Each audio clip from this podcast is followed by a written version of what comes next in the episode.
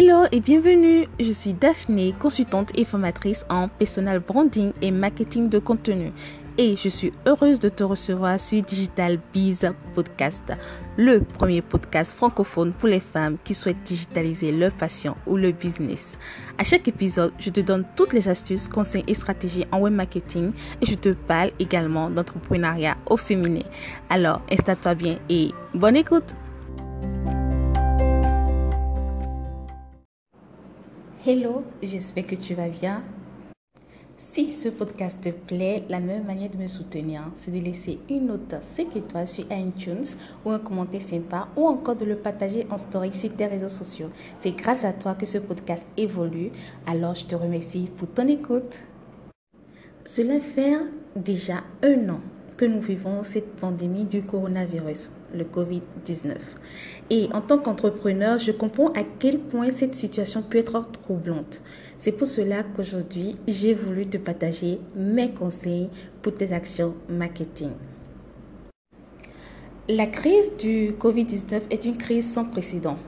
Dans une économie mondialisée, elle bouscule les entreprises de tous les continents, de l'Asie à l'Europe, en passant par l'Amérique et l'Afrique elle crée des tensions géopolitiques et commerciales sans précédent qui questionnent nos modèles de développement économique.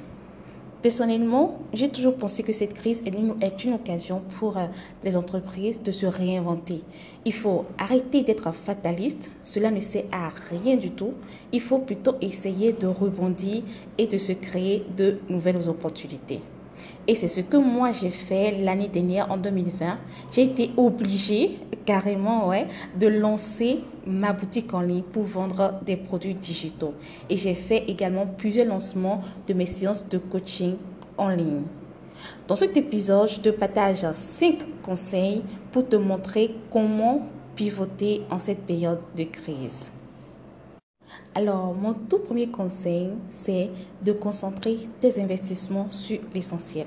En période de crise, il est essentiel de conserver dans ton entreprise, dans ton business, le maximum de ressources en investissant sur les leviers marketing les plus réalistes comme le branding, le rebranding de ton entreprise, le marketing sur les réseaux sociaux, donc le marketing de contenu, l'affiliation, la génération de leads, l'emailing, etc.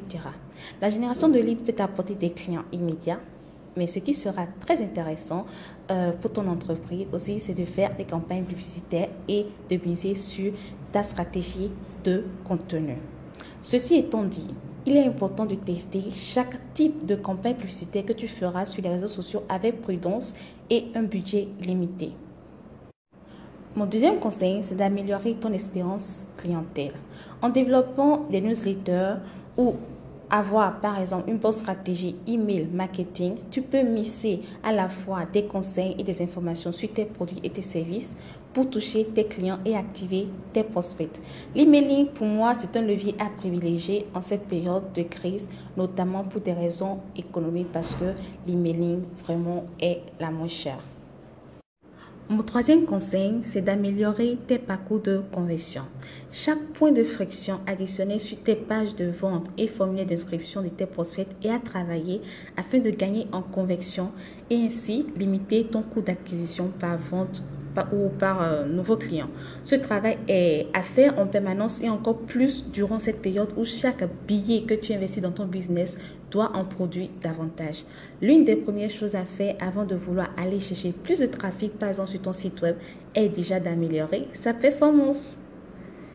Et au lieu d'aller chercher et de courir euh, sur le nombre d'abonnés sur Instagram ou sur LinkedIn, tu devrais plutôt te concentrer sur le contenu que tu offres par exemple du contenu gratuit pour pouvoir convertir euh, tes visiteurs en ligne et voir comment parler de tes produits. Mon quatrième conseil, c'est de travailler tes discours. Le contenu que tu vas créer sur les réseaux sociaux ou dans tes newsletters n'est pas une chose à prendre à la légère, car chaque visiteur qui sera atteint sera potentiellement un nouveau client pour ton entreprise. Il faut donc profiter de cette période pour travailler ton message et ton approche en réalisant par exemple de l'A-B testing de contenu Par exemple, car avant de recruter de nouveaux prospects, il faut être certain d'être en mesure de les convertir en adaptant ton discours à chaque type de fichier prospect et non l'inverse. Et pour cela, tu dois connaître ton client idéal du bout des doigts. Tu trouveras dans les notes de l'épisode un bonus à télécharger qui te permettra de dresser le profil, le portrait, pardon, de ton client idéal. Cela te permettra de créer du contenu de qualité qui va convertir tes prospects en clients. Mon cinquième et dernier conseil, c'est de rester opportuniste. Dans les périodes de crise, nous avons souvent des opportunités sur des dispositifs dont tu n'auras pas toujours la possibilité d'aller pour des raisons budgétaires, comme par exemple créer ton site web, travailler ton branding, faire appel aux influenceuses, suivre un coaching, acheter des formations, promotions, etc. Alors, je te conseille de garder une partie de ton budget marketing pour saisir les bonnes opportunités pour développer ton business.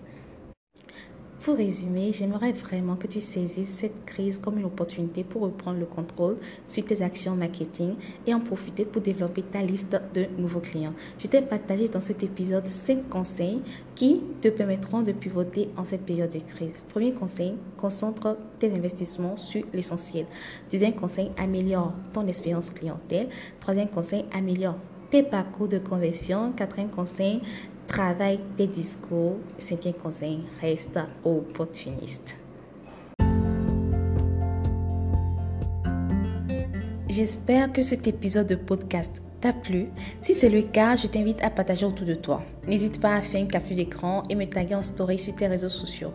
Et si tu m'écoutes sur Apple Podcasts ou sur iTunes, la meilleure manière de me soutenir, c'est de me laisser une note 5 étoiles et un commentaire sympa. Parce que premièrement, cela me fera très plaisir et deuxièmement, cela permet de donner plus de visibilité au podcast. Allez, porte-toi bien et à très bientôt